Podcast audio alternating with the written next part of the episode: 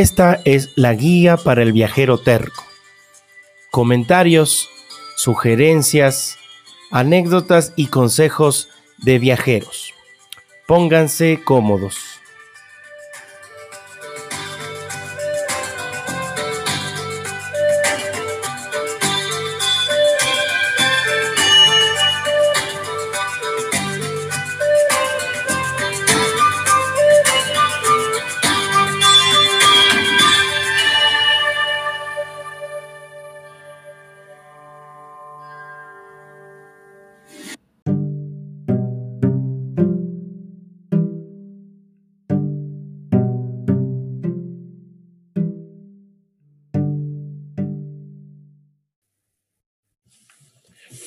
Hola, hola viajeros tercos, ¿cómo están?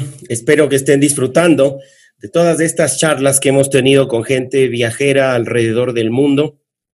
Hoy vamos a ir hasta Malasia, hasta Malasia, otra vez al sudeste asiático, de la mano de eh, Paula Merchan. La encuentran en Instagram como Pau Merchan. Ahí van a ver varias de sus fotos, varias de sus historias y además les voy a dejar los links de varios videos de YouTube que ella tiene también, en donde está realizando una de las actividades que más les gusta, más le gusta a ella, que le apasiona, que es el buceo. Así es que esta charla, además de viajes este, por sobre la tierra, nos va a llevar también a viajes por debajo del agua. ¿Qué les parece? Vamos a irnos de, mano, de la mano de Pau hasta el sudeste asiático, hasta Malasia. Y ahora les dejo acá con Pau que nos cuente en dónde está, que nos cuente un poquito de ella. Hola Paula, ¿cómo estás? Hola Juan Carlos, muy bien. Eh, muchas gracias por la invitación, gracias por invitarme a recordar este viaje tan lindo que hice hace algunos años ya, pero justamente como excusa de la, de la entrevista me puse a revisar los videos y todo lo que habíamos hecho, entonces fue volver a vivir. Entonces, Muchas gracias por, tenerme aquí en tu podcast. No, no, no. Gracias a ti primero, Pau, por haber aceptado. Y sí, es verdad, al menos en este año de pandemia, lo que nos quedó a algunos es eh, revisar fotos y bueno, viajar con la imaginación. De hecho, mucho de lo que tengo en este podcast es eh, producto de este año que prácticamente no se pudo, no se pudo viajar, ¿no? En definitiva. ¿En qué año fuiste para Malasia, Pau? Fuimos en el 2015, en junio me parece, junio, julio de 2015, eh, fuimos eh, como parte de, o sea, fuimos a grabar en Malasia, yo trabajaba en el programa La Televisión, me imagino que los ecuatorianos recordarán el programa, eh, muchos crecimos viendo los viajes de, de, la televisión por el mundo. Y bueno, yo siempre quise, siempre quise trabajar ahí y resultó que mi primer trabajo como periodista fue ahí también, entonces fue algo bien chévere. Y, fuimos, fuimos a grabar como, eh, yo fui como productora del viaje y bueno, fuimos de la mano del Ministerio de Turismo de Malasia, entonces nos dimos ahí una vuelta grandecita por el país. Qué bonito. Y te iba a preguntar sobre el clima, pero Malasia está muy cerca de la línea ecuatorial, así es que me imagino que más allá de temporada de lluvia y temporada seca, la temperatura es parecida todo el tiempo, ¿no? Sí, sí, sí. Eh, es, es, nosotros fuimos justo en junio y julio. Me acuerdo que llovió, llovió, no así un montón, pero llovía. Había muchísima humedad eh, y hacía calor. Me acuerdo, me acuerdo especialmente de un día en el que fuimos a grabar una feria de flores en, en la capital de, de, Malasia que se llama Putrajaya. O sea, ahí, esa es la capital política, la ciudad más grande, más importante ah. es Kuala Lumpur. Ah, mira, me está dando un dato que no conocía. Claro, lo que pasa es que ellos, bueno, todos van a conocer a Malasia por Kuala Lumpur y las Torres Petronas y todo eso, pero ellos fueron muy inteligentes en ese sentido para mí, en decir, no nos alcanza aquí la, sede de gobierno, necesitamos que todo esté como en un solo lugar. Entonces construyeron esta ciudad eh, completamente diseñada para que ahí sea la sede de gobierno. Es como un poco lo que Brasilia, por ejemplo. Claro. Eh, esa, eh, Brasilia fue construida de esa manera. Entonces fuimos a grabar esta feria de flores de, de todo el mundo que se llamaba Floria y había un stand de, de rosas ecuatorianas también que, que tenía un montón de, de, visitantes y me acuerdo al calor, o sea, eh, no, podía creer el calor que hacía. Sí, sí, sí, Entonces, calor. Está muy cerquita, como digo, de la línea del Ecuador y claro, el clima es, eh, no varía mucho ah, y, es muy caliente. Cuéntame, primero empecemos por la capital, al menos la que yo la conocía como la capital oficial. Estoy aprendiendo eh, ahora, también, y en todos estos podcasts aprendo mucho y espero que toda la gente que nos escuche lo, lo sienta así también. Eh, Kuala Lumpur, ¿qué tal? ¿Cómo fue ese, ese encuentro con esta ciudad que es moderna, pero al mismo tiempo tiene cosas muy, muy ancestrales, muy de su cultura? A ver, eh, era mi primera vez yendo a Asia, entonces eh, yo creo que siempre que vas a, un nuevo continente, a un nuevo país, a un nuevo pueblo, siempre te queda algo, ¿no?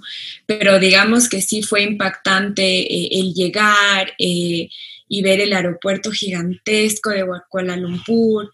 Em, entonces, sí, y, y tienes esta ciudad que es súper moderna, o sea, están ahí las torres gemelas más altas del mundo, que son las torres Petronas. Las que salen en eh, toda película, en, todo, en toda imagen de Malasia. Exacto, y además de esas torres tienes un montón de otros edificios y estructuras que son hipermodernas, ¿no? Muchas veces crees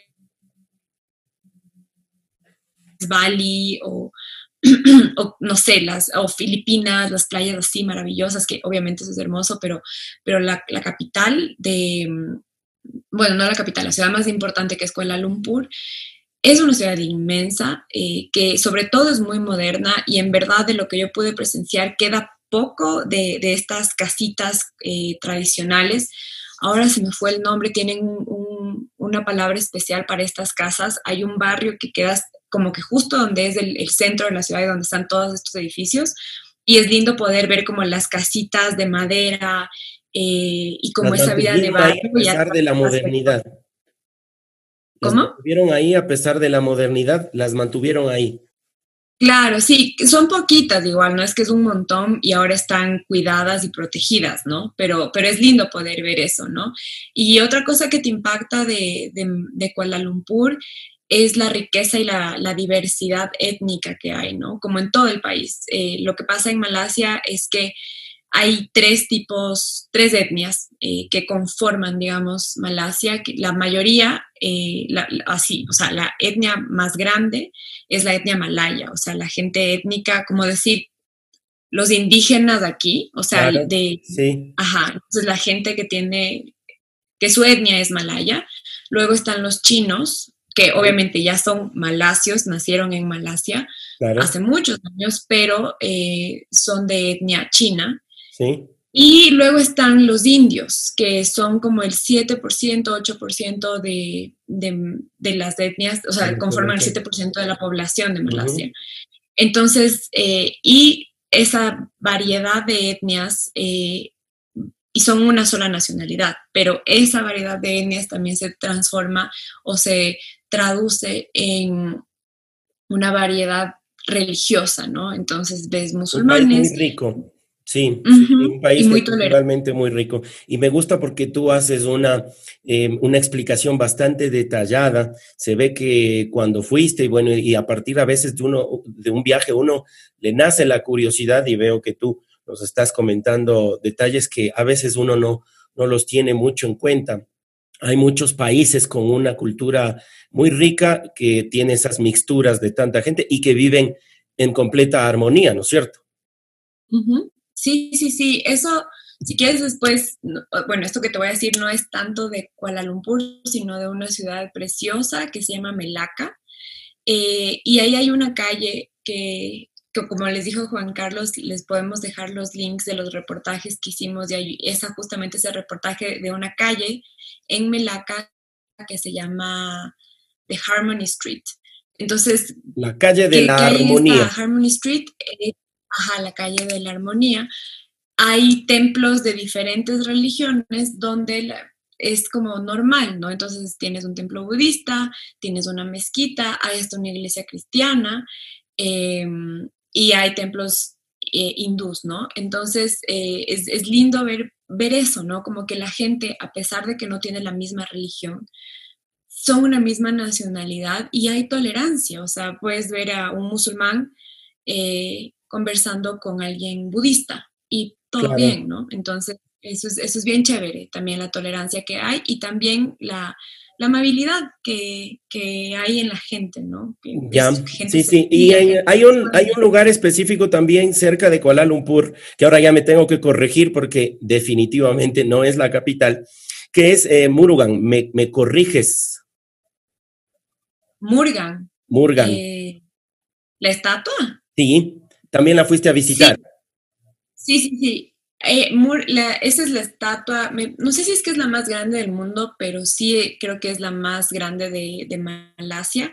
Es un dios indio, perdón, es un dios hindú. Hindú, sí. Y eh, esa estatua es gigantesca y está en un lugar que se llama las Batu Caves. Entonces, Batu significa roca. Ah. digamos algo como cuevas de roca o algo así. Sí, y en verdad son un templo hindú tienes que subir muchísimas escaleras. Cuando yo fui todavía no las coloreaban, no sé si, si es que ustedes googlean ahora las Batu Caves, van a ver que hay un montón de escaleras así como las peñas, pero más. Sí. Y, y, están pintadas de colores muy, muy chévere. Yo cuando fui todavía no estaban pintadas y, y lo típico, ¿no? Hay, hay muchísimos monos, por ejemplo. Y ese es un templo muy, muy importante eh, para, para la religión hindú y también para el turismo en Malasia. Qué chévere nos, con tus datos, primero que obviamente nos haces viajar, como, como pasa con estos relatos en el podcast, que nos lleva a viajar a muchos lugares, pero también nos das la curiosidad de ir a buscar a Google y obviamente en YouTube yo les voy a dejar los links de Paula para ir a ver más imágenes sobre todo esto de las Batu Caves. Bueno, con Paula vamos a seguir conversando sobre el viaje, ya les decía sobre, sobre el tema buceo y volvemos en un ratito.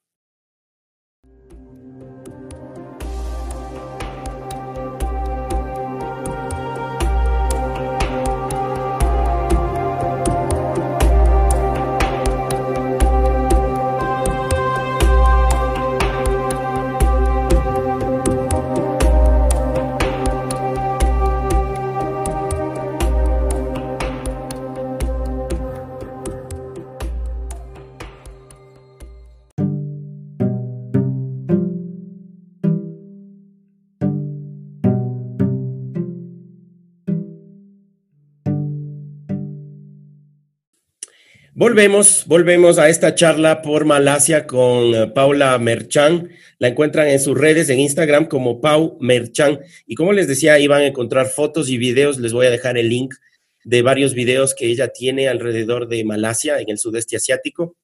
Y ella nos estaba contando sobre la, la que ahora ya conocemos, que no es la capital, Kuala Lumpur. Y ahora nos puedes eh, contar un poquito, Pau, sobre, eh, Pau, Putra Jaya. Me decías, esta sí es la capital entonces. Sí, esta sí es la capital eh, y como te decía, es una ciudad chiquita, muy, muy, muy, muy moderna, o sea... Eh, más moderna que Kuala Lumpur.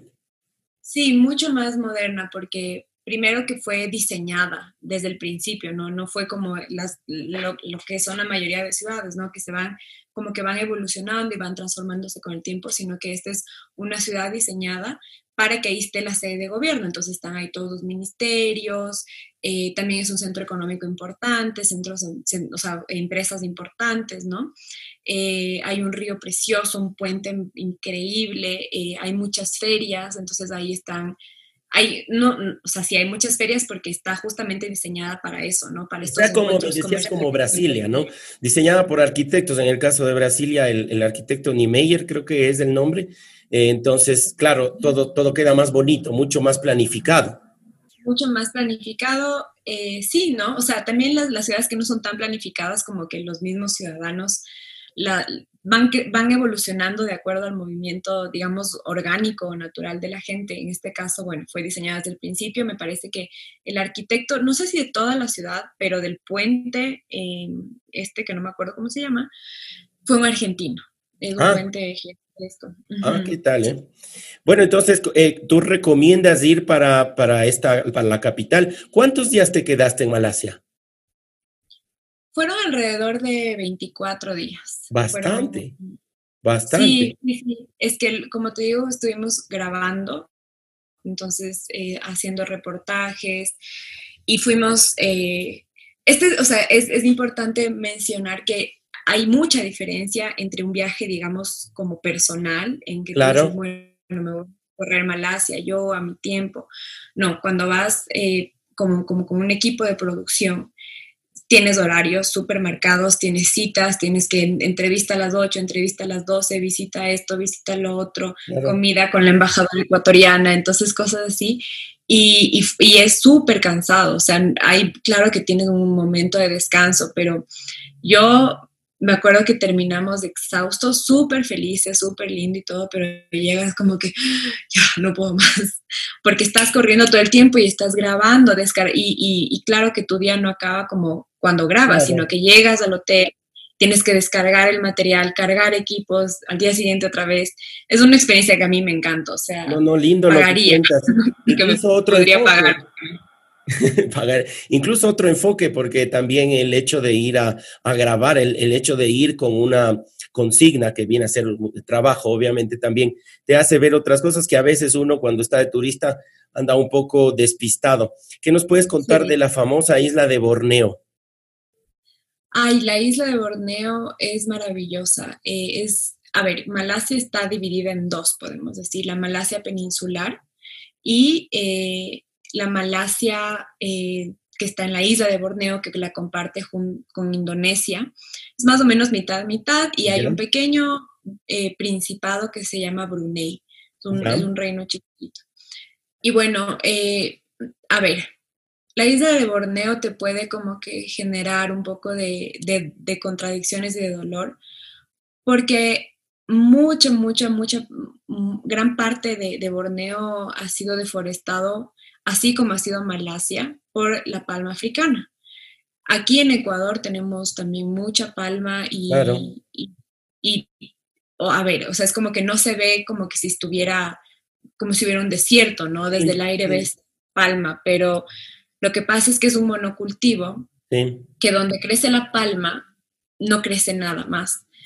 Y eh, se utiliza muchísimo pesticida y, o sea, lo más lo más difícil o digamos lo más, lo más turro, por ponerlo en palabras criollas, es que para sembrar palma tienes que cortar bosque, ¿no? Como cualquier monocultivo.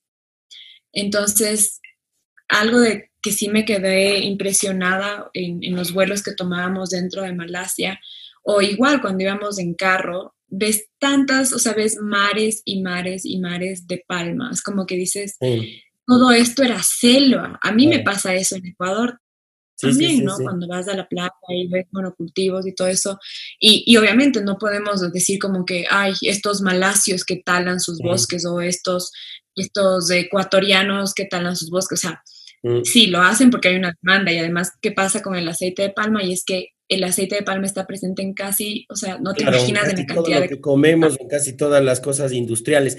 Creo que le llaman desiertos vivos esa es la contradicción, obviamente. O lo que tú nos comentas, bueno, hay, un, hay una expresión clara para esto y que es lo que tú dices, ¿no? Al mismo tiempo que no son desiertos, en realidad sí terminan siendo desiertos por el tema del monocultivo y lo que hacen es secar la tierra, volverla, eh, quitarle la riqueza que tiene y como tú dices, bueno, ahí uno puede ver ese contraste que es la naturaleza rica y primitiva, primaria, y ya un campo prácticamente industrializado, sí, sí golpea, ¿no? Sí, sí, eh, golpea muchísimo porque, o sea, yo sí, eso, eso sí me, me, parece que hay que mencionarlo, lo que te decía un poquito antes, como que no podemos decir, ay, estos irresponsables de Malasia, o sea, nosotros somos los que consumimos eso, ¿no? Claro. Entonces, y el aceite de palma está no solo en comida, o sea, está en maquillaje, en chapsticks, en, en, rímeles, en, en cremas, entonces y que y nosotros tenemos que cambiar esas, esa forma de conducta para poder después elegir otras cosas, ¿no? Entonces, bueno, sí fue, sí, eso sí es choqueante, es como, o sea, es una cosa impresionante, te juro, es como que tanta, tanta, tanta palma. Acabas de decir, acabas de decir malacios. ¿Cuál es la diferencia? Porque yo juraba y ahora estoy aprendiendo otra cosa más. ¿Cuál es la diferencia entre malacios y malayos? La gente que vive en Malasia entonces es la, a ver, eh, Malasio significa la nacionalidad o Malasia, ¿no? es como decir ecuatoriano. Malayo es, es, la etnia. Entonces, para ponerlo como en palabras ecuatorianas, todos los que vivimos en Ecuador somos ecuatorianos y ecuatorianas, pero los eh, achuar son achuar, los quichua son quichua. Eh, entonces, igual allá, los chinos, o sea, las etnias que viven en Malasia, que son los malayos, los chinos y los indios, todos ellos son malasios. Por haber nacido en Malasia.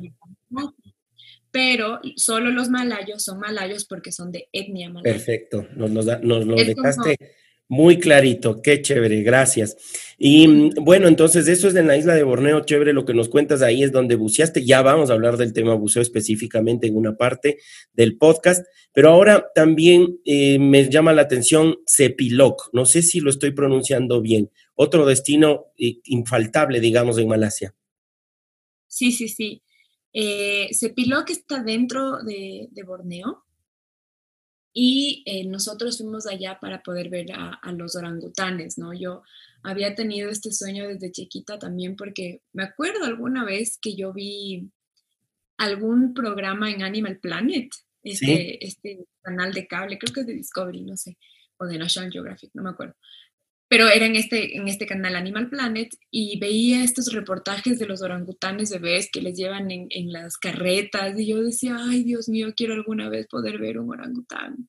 Qué genial. Y me dio, ¿no? Y, y lo, lo, chévere de verlo en Cepiloc y hay otros lugares dentro de Borneo también donde los puedes ver, es que están libres. Viven naturalmente. Ajá, les queda igual poco territorio, porque ellos, o sea, por cada orangután, ay, no me acuerdo cuántos kilómetros necesitas. Eh, necesitas, no sé, me parece que necesitas como 10 kilómetros, tal vez estoy diciendo alguna tontería, pero estoy casi segura que es como que cada uno necesita como 10 kilómetros cuadrados para poder vivir. Debe ser algo así. Necesitas mucho bosque para que ellos puedan vivir en normalidad. Y lo que pasa con los orangutanes es que ellos construyen sus camas en los árboles eh, cada, día. Nunca duermen en una ah, cama. Ah, bueno, pero acá se llama saltar de cama en cama, pero tiene otro contexto, pero básicamente es algo parecido, ¿no?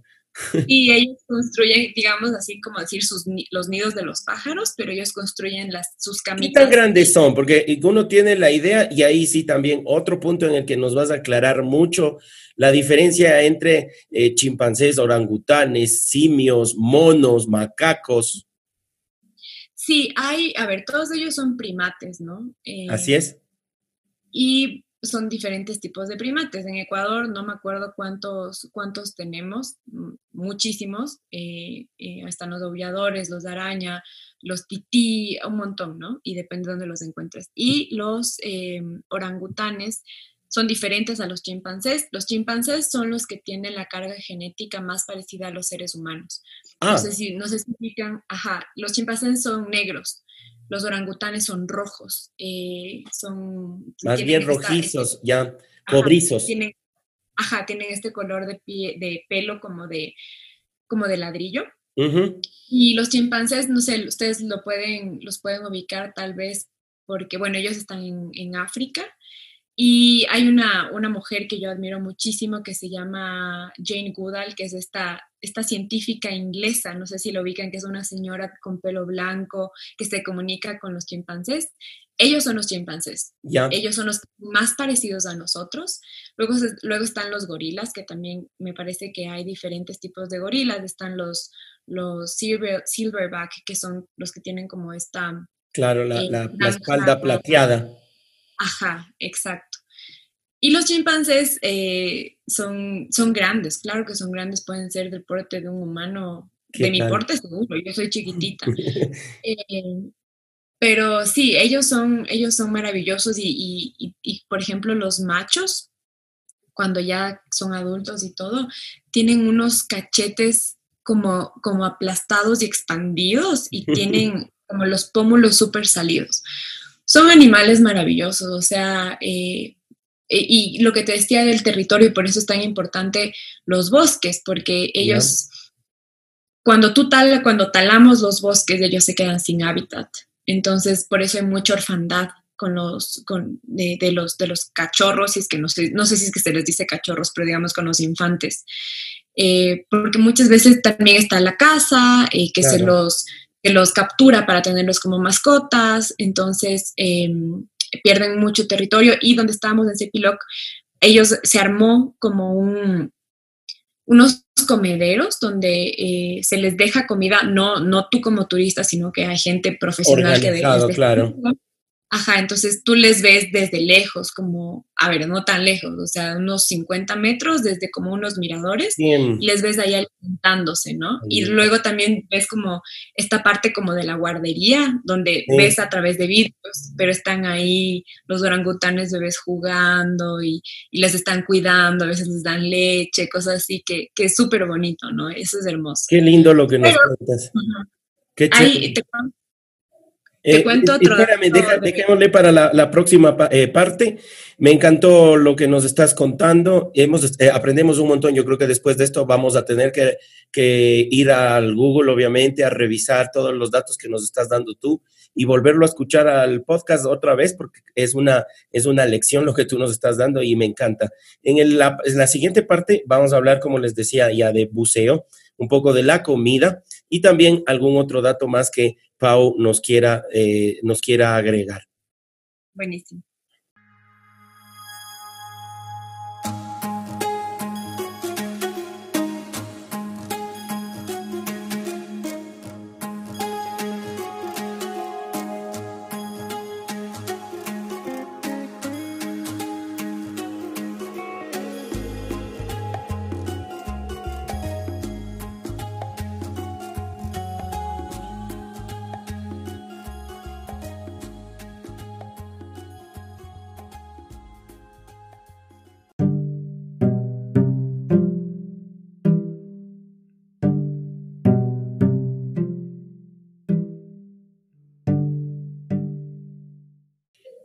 Volvemos con Paula Merchan. Ella está hablando con nosotros desde Quito, la capital de Ecuador, y nos estaba contando sobre Cepiloc y los orangutanes. Ahí medio que le interrumpí, pero alguna otra cosa me querías, otro dato importante me querías decir, eh, Paula, dime.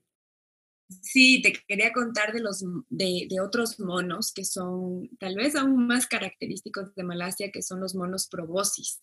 Probosis y son muy, muy, muy particulares. Eh, viven igual en manadas y se los puede ver en Borneo también, como en estos centros eh, en los que están libres, les dejan comida y luego ellos se van por, por, la selva, pero saben que ya hay comida, entonces es como una atracción turística.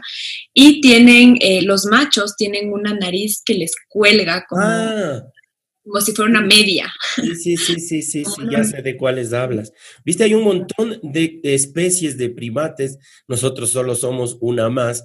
Interesante porque como tú lo cuentas, además, ellos están viviendo en la naturaleza. Si bien es cierto, son atractivo turístico, pues eh, no están siendo utilizados con ese fin. Sí, o sea, digamos, igual te cobran por entrar a, estos lugares, ¿no? Que está bien para dar mantenimiento. Para mantener, claro, las reservas. Claro, lo que tienen, digamos, de, bueno es que igual los animales están libres, entonces se pueden ir al bosque, selva, y, y van cada que quieren a comer ahí, ¿no? Entonces, eh, es bueno porque no, hay, hay cosas, es súper triste cuando vas a zoológicos, eh, yo he estado también en algunos zoológicos del mundo. Sí y he visto orangutanes de ahí, te juro que te parte el corazón, porque además ellos se dan cuenta, y, yo me acuerdo, creo que fue en el, en el zoológico de Barcelona que había un orangután, y que me vio con una cara, o sea, de, de yo sé, o sea, como de maldita, ¿me entiendes? Malditos ustedes humanos que me tienen que ser. Son animales tan majestuosos, o sea, son ah, son admirables, son, y es para, para contemplarlos horas y horas, y, me acuerdo de su mirada. Ventajosamente, los zoológicos son una especie en extinción, así es que yo creo que en algún tiempo los humanos tendremos que ir a verles a los animalitos, o no sé si los animalitos vendrán a vernos a nosotros en nuestras jaulas, pero bueno, sí, los zoológicos de a poco están desapareciendo.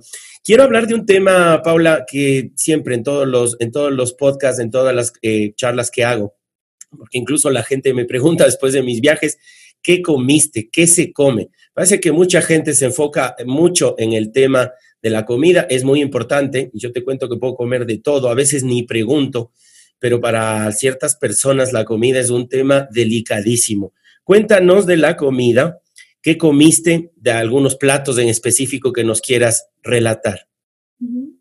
Bueno, Malasia es un lugar súper especial para comer. Eh, ellos decían me acuerdo que el guía que nos acompañó nos dijo que, que, la comida para ellos es un tipo de lenguaje, porque, bueno, ellos hablan muy bien inglés, entonces incluso se comunican entre diferentes etnias en inglés y tienen como una política de Estado eh, muy, muy fuerte en que todos sepan hablar inglés porque el turismo y el comercio es muy importante. Entonces, todo el mundo te habla inglés, así que si quieren viajar allá y muy inglés. Muy fácil con el idioma, con el inglés.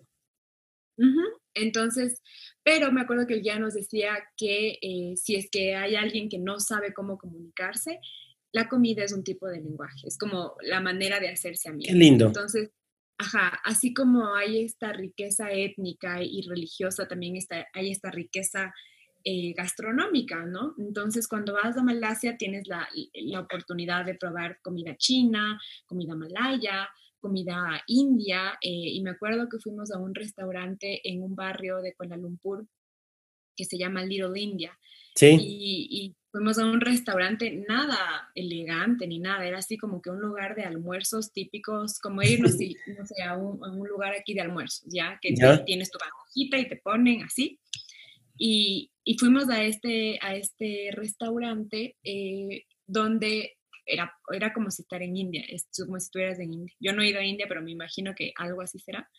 Em, y los platos eran ponte de, de hoja de, de, no sé si era de banana, me imagino que eran hojas de, de plátano. Hoja, una hoja natural.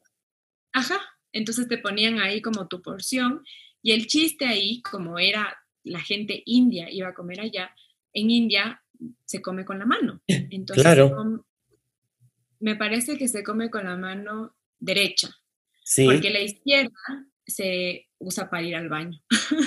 Entonces se come, con la mano derecha eh, y bueno, ahí... ¿Cómo, ¿Y cómo te fue con eso? Porque es complicado. El arroz, pero ¿cómo comes? Sí, mira, ahí sí les recomiendo que vayan a ver el reportaje porque ahí está cómo comemos. Y, lo que haces, lo que te enseñan es que tienes el arroz y luego tienes diferentes, no sé, desde cosas vegetarianas, salsas, también hay cosas con pollo. Con muy, muy picante. ¿Cómo es el tema de los, de los alineos? Me acuerdo que era muy picante. Yo en esa época no comía picante casi nada. Ahora sí, ya me he acostumbrado, por suerte. Eso, eso sí les digo, aprendan a comer picante si quieren viajar por el mundo, porque mucha comida es picante y se pierden de cosas. O sea, yo me acuerdo que no pude comer. No pude comer porque no aguantaba. Ahora yo creo que ya aguantaría más. Ah, ¿qué tal? Ajá, comí poco, ¿no? Pero ellos eran como, wow, qué picante. Entonces, yo soy muy bueno con el picante, ¿sabes? Aprendí también, como dices tú aprendí, me gustó. Y definitivamente voy a dejar los links de los videos que tú nos dices, porque yo también quiero ir a ver cómo hiciste. Yo vi algunas veces esto de comer con la mano, intenté, no es muy fácil. Es como, ahí nos enseñaron la técnica, tienes como que remojar el, arroz, hacerle como una bolita y luego tu mano eh, tienes que ponerla como, hacerla como un, como un arco para que funcione como una cuchara, ¿no? Entonces, ah, sí. Hay una técnica entonces y tienes que agachar la cabeza, o sea, no, no es que comes así erguida, ¿no? Tienes que agachar la cabeza y luego tu pulgar funciona como una especie de recogedor. Ah. Tienes la comida aquí ah, y empujas con el pulgar. Entonces haces como así. Y comen súper rápido. Qué chévere. bueno, así uno se demorará al principio. Es igual que comer con los, con los palitos de, eh, en el Asia más, más oriental. Tres cosas o tres platillos, tres eh, cosas que hayas comido, frutas que te hayan llamado la atención y que te acuerdes. Sí, a ver, eh, está la comida que se llama eh, ñoña, que es la fusión entre la china y la malaya. Entonces, También picante, me imagino. Esa no era tan picante, sí, o sea, sí. La más picante a mí me pareció la, india y la malaya, pero la comida china como que era un poquito más tolerable. también la voy a ir a buscar en, en, ¿cómo es? Eh, en Google. Sí, sí, y, y, es esta fusión entre lo chino y lo, y lo malasio, digamos. No, lo malayo, porque hubo esta gran, esta gran eh, migración china en, en que ahí nos explicaban, ¿no? Como que se fusionó, venían hombres chinos que se casaban con mujeres malayas, entonces había esta fusión, y los chinos también, o sea, cocinan delicioso, ¿no? Eh, me acuerdo también de una comida, esta eh, igual en Melaca, eh, de un restaurante chino, y tenían su plato más famoso que se llamaba Chicken Rice Balls. Chicken Rice Balls. Ajá, Chicken Rice Balls. Y lo que era, son bolitas de arroz con sabor a pollo. Deliciosísimo. Qué delicia, suena rico. Muy rico. Y bueno, de frutas exóticas está el durian, que es, tienes, o sea, o te, o te encanta o, lo, o no te gusta. A mí no me gustó.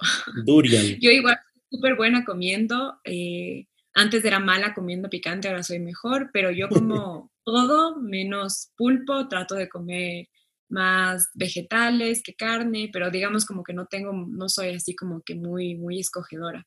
Qué chévere. Y esta, esta fruta le dicen que es como el rey de las frutas porque es como una guanábana o como una chirimoya muy grande y tiene un olor muy particular. Es súper fuerte eh, entonces yo creo que necesitaría probarlo, probarla otra vez porque hoy no me gustó. hay que dar, sí, a veces hay que darle una segunda oportunidad. A mí me pasó con un plato, con una entrada que ofrecen en Corea, que se llama kimchi, en Corea del Sur.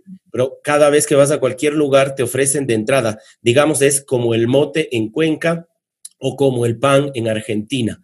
Te lo ofrecen en la mesa.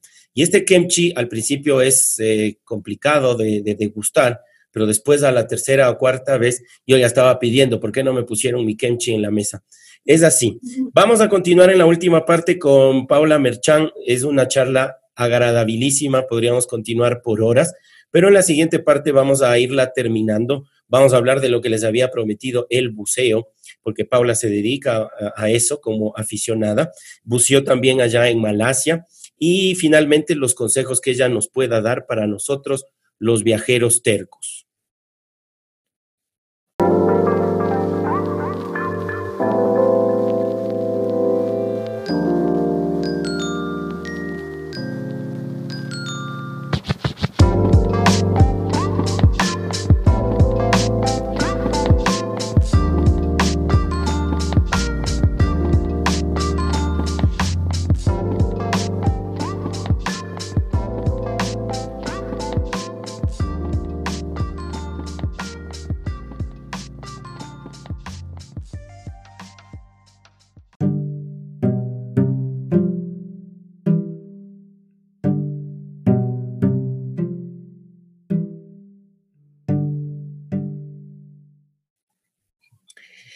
Regresamos para la última parte de esta charla, de este viaje, porque en realidad es un viaje culinario, un viaje por el sudeste asiático, por Malasia. Estamos aprendiendo de la mano de Paula Merchan, tantos detalles que nos has dado, Pau, que como digo, después de esto hay que repetírselo, hay que escucharlo de vuelta al podcast para, para ir anotando estos detalles que tú nos has dado, porque hemos aprendido un montón. Una cosa que te quiero preguntar, bueno, tú ahora estás en Quito, Ecuador, ¿viajaste directamente desde Ecuador? Sí, fuimos, me acuerdo que nos patrocinó la aerolínea KLM. Entonces fuimos vía Ámsterdam. Salimos de Quito, llegamos a Ámsterdam y de Ámsterdam eh, tuvimos una escala como de unas cuatro horas tal vez, eh, donde aprovechamos para salir a la ciudad y hacer unos reportajes también y, eh, y luego fuimos a Kuala Lumpur. Fueron, es como 24 horas de viaje más o menos. ¿Qué tal? Sí. Uno llega con el chip completamente cambiado. Sí, sí, sí. Sí, sí, Son tres, me parece que son 13 horas de diferencia eh, con Malasia y Ecuador. Sí, sí, sí. 13 horas, obviamente ellos están 13 eh, horas adelantado. Vamos con el tema principal, digamos, bueno, no principal, pero algo que sí eh, todos queremos escuchar, el tema del buceo. ¿Desde cuándo haces buceo tú? Yo hago, a ver, oficialmente hago buceo desde el 2015, en este viaje de, de, eh, de, Malasia, pero yo mi primera vez buceando fue en Galápagos. Hay una actividad que se llama el Discovery o Discover, no sé si es que es Discover o Discovery, en el que te sumerges con equipo, con tanque, con el traje, todo esto, pero es para la gente que nunca ha buceado en su vida. Entonces es como darte una probadita de lo que es el buceo. ¿Qué tal? Y, tuve la suerte de poder hacerlo en Galápagos y mm, nada, fui con el instructor de la mano todo el tiempo. Eh, y, me, voló la cabeza. O sea, a ver, quienes han ido a Galápagos saben que es una, es es una joya, es un paraíso, es, es, de los lugares más especiales que hay en el mundo por la cercanía que puedes tener con los animales sin que te teman. Pero una cosa es las islas, digamos la tierra. Una vez que te sumerges en Galápagos, es otro mundo, es otro mundo. Y una cosa que siempre me pasa cuando yo amo el mar, amo el mar con, mi vida, eh, me encanta. Entonces, cuando tú buceas, hay, hay, o sea, quedas tan impactado y no soy la única persona que le ha pasado, sino a muchas personas. Cuando tú buceas y sales del agua y, por ejemplo, y después ya estás en tu cama o, o donde sea y cierras los ojos, solo ves peces y peces y peces y peces Ajá, es loquísimo, es loquísimo. Es como si estuvieras drogado, creo, alucinando peces todo el tiempo, porque es tanta impresión, porque no es tu hábitat. Ahora que me lo dices, este este, como yo decía, es un viaje diferente, el, viaje abajo del agua, y ahora que me lo dices, y bueno, para todos los que estamos escuchando, creo que es un viaje que nos lo merecemos los que, los que en algún momento podamos, porque claro, viajar a diferentes culturas es, es excelente, es muy bueno, pero este viaje que tú nos dices es te, cambia la cabeza, ¿no? Sí, y, tampoco esperen ir a Malasia para bucear, o sea, hay un montón de lugares en el mundo. No, como tú ya dijiste, si empezamos en Galápagos es prácticamente como empezar por la universidad. Exacto, y, también en Ecuador continental se puede bucear y, ves cosas maravillosas. Yo en el 2019 pude ir a la Isla de la Plata. En la Isla de la Plata, en, entre agosto y octubre más o menos, entre julio y octubre, se reúnen las mantarrayas gigantes. Y, wow. esa es otra cosa. Es importante diferenciar, a veces decimos a las rayas, les decimos mantarrayas. Las rayas son como, digamos, la familia, ¿no? Sí. Las mantarrayas son estas que son gigantescas, que tienen como unas alas enormes, y que son completamente mansas. Y, y, pueden medir como hasta 8 metros, digamos, de punto. ¿Tú tocaste una? no, tocar no. no. La idea es no tocarlas nunca, porque no, o sea, ningún animal hay que tocarlas, pero sí puedes estar... Claro, claro, sí, la pregunta estuvo de más en ese sentido, pero sí, estuviste cerca de una. Sí, sí, sí, ajá. Eh, cuando fuimos allá en el 2019 no hubo la mejor visibilidad porque también el mar tienes días y días. Hay días en que tienes una corriente que es más fuerte, una corriente que tal vez tiene más sedimento, entonces, o si es que es un día nublado, tienes menos visibilidad. No tuvimos la mejor visibilidad, pero sí pudimos ver estos animales maravillosos y, son, como te decía, muy mansas, amigables y les gustan mucho las burbujas, parecería ser. Entonces, las burbujas de tu tanque medio que no sé si les hacen cosquillas, les relajan, entonces como que sí son súper curiosas, ¿no? Entonces ves como su, su ojo gigantesco pasando al lado tuyo. He visto imágenes y no he tenido la suerte de verlas de cerca. Nos cuentas y nos abres la cabeza para seguir viajando. ¿Cuál es el lugar en Malasia que es eh, el lugar a visitar por parte de los que hacen el buceo? Bueno, eh, Malasia tiene un lugar muy especial eh, que, se llama un archipiélago que se llama el archipiélago de Semporna. Y dentro de este archipiélago hay una isla aún más especial que se llama Mabul. Entonces yo fui, eh, cuando yo iba a ir a Malasia, eh, sabía que había, teníamos esta posibilidad de poder ir. Esto ya no fue como parte del trabajo, sino que ya nos tomamos unos días. Ya era hora, ¿no? Y nos quedamos ahí y yo aproveché para sacar mi licencia de buceo y eh, yo hice, a ver, les cuento igual a la gente que, quiere un poco incursionar en esto del buceo, le llama la atención. Hay una organización que se llama PADI.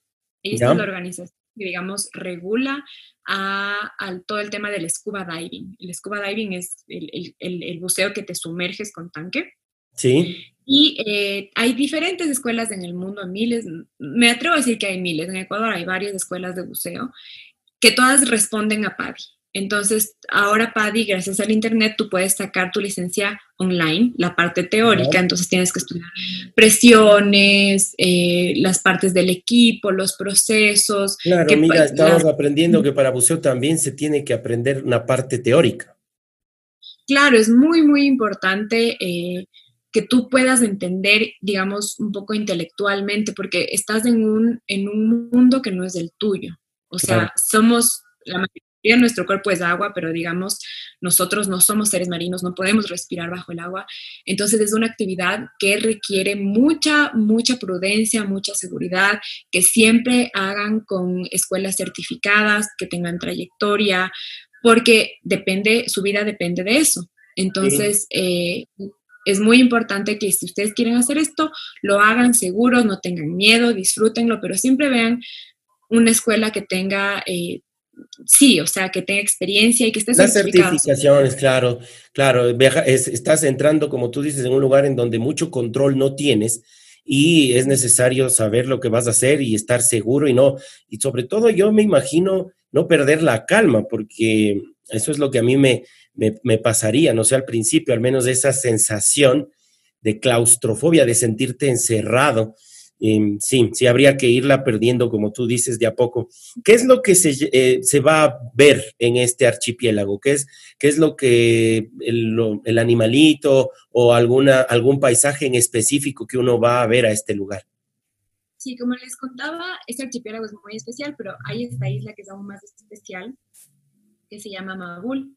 ¿Sí? Entonces, este es una, este es, eh, a ver, toda, toda esta parte de este, este, este mar, digamos, de donde está el archipiélago, es muy tranquilito. Es tan tranquilo que a veces parece que estás en una laguna, donde no hay corrientes. A diferencia de, por ejemplo, de Galápagos, que es un, es un, es un lugar eh, donde hay corrientes fuertes, donde tú no puedes ir a bucear en cualquier lugar. Depende qué preparación tienes, ¿no? Porque las corrientes son fuertes, tienes que saber pero aquí es, es maravilloso porque no tienes que luchar contra la corriente. Es como es casi, casi que una piscina, algo de corriente hay, eh, pero es muy tranquilo. Entonces, para aprender es muy chévere. A mí lo que me pasó es que después cuando volví a bucear en Galápagos, dije, ay, ya no, me olvidé de cómo se bucea, porque, porque mi último recuerdo era un lugar tranquilo, apacible. Es, bucear es como si estuvieras volando, o sea, es como, como es que no hay gravedad. Entonces, bueno, sí hay gravedad, porque te pones pesas y, yo, por ejemplo, como soy chiquita y un poco, y soy flaquita, entonces tengo que usar más pesas para no subir. Eh, pero es como que cuando llegas a un punto de equilibrio, es como si estuvieras eh, como, en una, como en el espacio. Como Cero gravedad. Y, y, es hermoso. Bueno, para no alargarme, esta isla se llama Mabul eh, y es muy especial porque, bueno, son aguas transparentes y hay muchos corales. Hay, estos corales que parecen como cerebros gigantescos y de colores. ¡Qué lindo! Eh, y te decía antes que es como si te sumergieras eh, en una ciudad, como una gran ciudad como Nueva York o Hong Kong, y, las típicas, los típicos tomas o videos has visto cuando hay estos cruces, cuando se el semáforo en rojo para los autos y en verde para los peatones y la gente se cruza y, y hay, hay como, como que hay mucho tránsito de personas. Tránsito de gente, sí. Claro. bueno, en este caso de pececitos, de, de, animalitos, se parece, como tú dices, la descripción es la clásica del cruce en Tokio de Shibuya. La, la gente esperando el rojo y cuando cambia el rojo, creo que cruzan miles de personas. Ajá, así es, pero en pececitos de colores, de todos los tamaños, formas.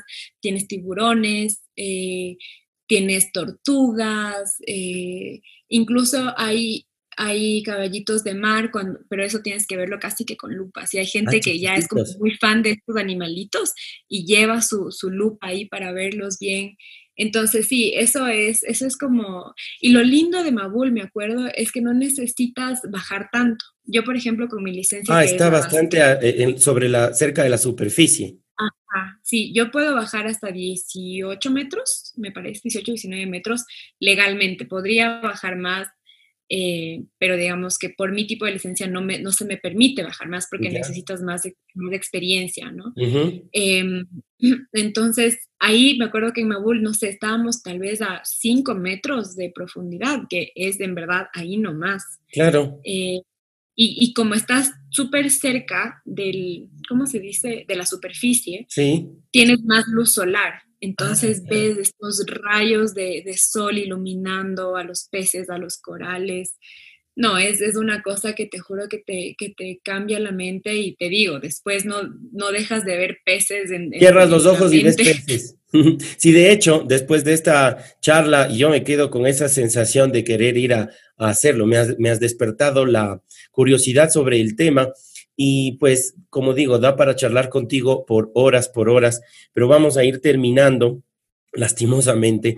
Te pido si eh, al final siempre pido este consejo, estas palabras de las personas que viajaron a lugares poco publicitados en algún caso o pocos conocidos. Eh, tus palabras si viajarías sola, qué le puedes decir a las personas, a las mujeres sobre todo, que planifican viajar sola y, a qué destinos, qué nos puedes decir. Bueno, eh, yo en verdad no soy una mujer que viaje mucho sola. Eh, he viajado sola, digamos, por trayectos, pero nunca me he armado un, itinerario en que yo tenga que, estar sola mucho tiempo, ¿no? Lo he hecho por trabajo, por placer, pero, y esto es por recomendaciones de amigas también y por experiencia propia cuando estuve en Malasia, si ustedes quieren empezar a viajar solas fuera del Ecuador, porque también se lo puede hacer en Ecuador, y quieren viajar así a un lugar remoto, pueden empezar por el sudeste asiático. Es muy, una muy buena idea porque eh, primero que mucha gente habla inglés, entonces... Eh, Gran detalle, claro. Es fácil comunicarse, es un país barato. También, obviamente, depende de las elecciones que hagas, ¿no? Pero en general puedes encontrar opciones baratas y eh, es muy seguro. Hay tolerancia y respeto por la mujer. Lo que siempre yo creo que uno, uno y una tiene que, poder hacer es usar el sentido común. Tú tienes que usar tu sentido común en Ecuador o en el país más seguro del mundo o en el menos eh, seguro del mundo. Tienes que poder leer, tienes que también eh, ser respetuosa con la cultura. Yo me acuerdo cuando fui a Malasia, eh, no me acuerdo a qué playa fue, pero me acuerdo que habían, habían chicas eh, musulmanas que estaban con su traje de baño, que es traje largo, que no se ve nada, solo se les ve la cara, están con el velo. Y yo estaba en bikini, porque para mí es normal. O sea, por, suerte, gracias a Dios, eh, amo, amo estar en terno de baño, me, me siento libre. Eh, pero, pero yo estaba en bikini y las chicas me veían mal. Y, y me di cuenta, yo que decía, ¿qué pasa? Me di cuenta que las estaba ofendiendo. Mm. Entonces, porque eso es como que, ¿qué pasa? Entonces, eso es algo que yo aprendí en ese viaje y, por más liberal, feminista, eh, todo lo que tú te creas que eres. Leer las señales de la cultura en la que estás. Sí, o sea, tú, tú eres la extranjera ahí. No, no tienes por qué esperar a que se adapten a ti. Tú tienes que adaptarte a esa y cultura no tú eres la Tú estás desmitificando una cuestión y es que el sudeste asiático, que a veces en películas o no sé de dónde nos viene esa idea, es peligroso y tú lo estás desmitificando. De hecho, nos dices es seguro para mujeres solas. Te pedían fotos, es algo que pasa generalmente allá, ¿no? Sí, me pedían fotos las, las chicas, las, ah. las mujeres. Yo, sí, no tanto, no, los hombres no las chicas me acuerdo que estaba en, un mercado y me pedían fotos, y yo así como, pero yo les vengo a grabar a ustedes, ¿no? Entonces, eh, no, no sé, yo, esto es una cosa que lo lanzo así nomás, me atrevo a decir que es porque les gusta mucho super, estoy hablando súper en generalidades, ¿no? Pero creo que hay como un gusto especial por, por los rasgos occidentales, entonces, eh, por los ojos grandes, por, las, por, lo, por lo de Disney, las princesas y claro, cosas así. Entonces, a mí me veían un poco un poco más blanca de lo que ellas son, eh, ojos más grandes, entonces me decían, ¡ay, qué linda! Y, y, me pedían fotos, ¿no? Entonces yo feliz, como que qué raro, pero, pero que tomen Sí, sí, sí, sí, sí, qué lindo lo que nos cuentas. Nos has hecho viajar, nos abres la, cabeza a nuevos horizontes, incluido este del, del, buceo. Yo te agradezco mucho, Paula. Ella es Paula Merchan. La encuentran, como decía, en Instagram como Pau Merchan.